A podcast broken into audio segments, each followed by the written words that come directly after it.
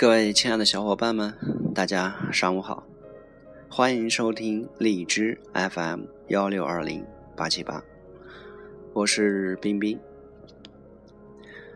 现在是三月六日上午十点四十分，我今天带来的分享是：怎样做人才移植？管理专家说了。最优秀的雇员和高管是可以移植的，他们能够高效的从一个岗位转换到另外一个，在这个过程中不仅带入了他们独特的优势，而且他们自身也会变得更强大。然而在现实中，到底是不是这样子呢？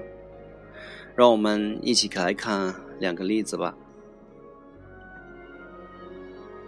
第一个例子，有位农场主。每年秋天都会买几百头刚断奶的牛犊，然后用天然的牧草喂养十一个月，等它们长到一定的重量就把它们卖掉，接着开始新一轮的循环。第一年的结果非常惊人，牛的重量翻倍，价格也非常高。到了第二年，他开始从更好的农场买牛，但不知为什么，牛的年平均增重量在逐年下降，收入也随之下滑。他想了好久，也想不明白，于是向朋友请教。朋友问道：“第一年你的牛增重那么多，你是在哪儿买的呀？”“我是在一个土地贫瘠、牧草较差的旱地农场买的呀。”他说：“那么这就是问题的所在了。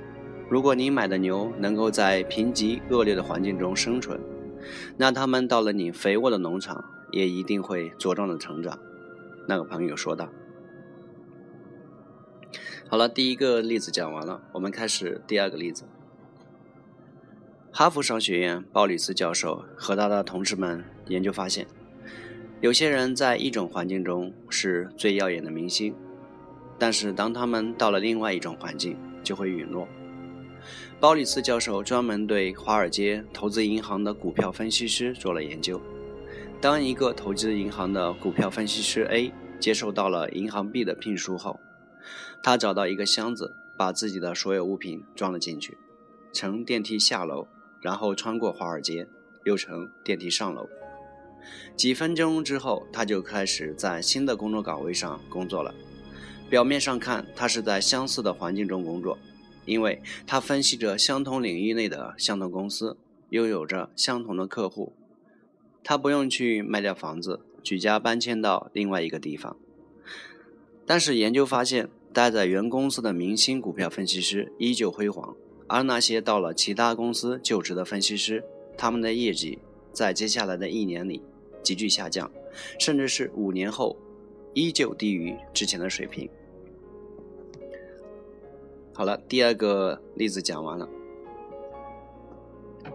通过这两个例子，我们可以看到，人才移植并不像我们想象的那么简单，因为他们受着多方面的影响，比如流程、平台、产品，还有环境等等多方面，而这其中大多数都是带不走的。所以，人才移植不仅仅是简单的人才移植。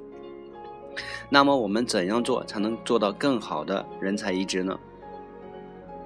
首先，起点和终点很重要。我们在第一个例子当中看到，在相同的环境下，来自富饶农场的牛，年平均增重量比较小，但是在艰苦环境中生存下来的牛却在茁壮成长。那么，同样，一名高管去接手一个较弱的公司，业绩可能会下降；如果去一个较强的公司，他会继续辉煌。从更加实际的角度来看，你会像许多其他公司那样只接受类似高盛这样优秀公司的求职者呢，还是更愿意采取反直接策略，寻找那些能够在弱小公司成长的真明星呢？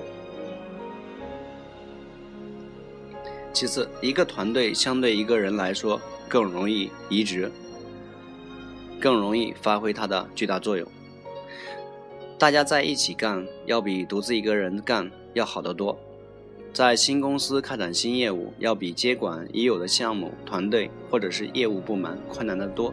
另外，有一些职位比较容易移植，但是有些却不容易。比如说，首席运营官是不容易移植的，因为他们的工作涉及了很多内部情况和关系。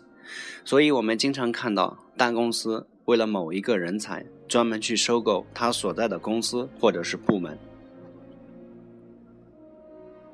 最后，我们还要考虑这个行业的动态，即将上任的人才是否适合我们所在的行业。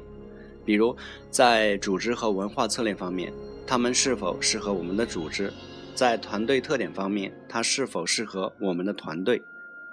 在一项数据调查中显示，从通用电气公司跳槽到其他公司的高管，业绩往往会增加，大公司至少增加十亿美金。有的甚至增加一百亿美金，但对于跳槽的股票分析师来说，他们三年的表现结果却是喜忧参半。那为什么会导致这一巨大的差异呢？那是因为人才是多样性的，有些人适合刚起步的企业，有些人适合实现扭亏为盈，有些人适合管理周期性的业务。那么。如果想让人才保持辉煌的业绩，就不要相信人才无论何时何地都会耀眼的神话。相反，我们更要擦亮自己的双眼，评测候选人的可疑之性，仔细考察他们与新企业的契合度。好了，今天的分享就到这里，感谢大家的收听，谢谢。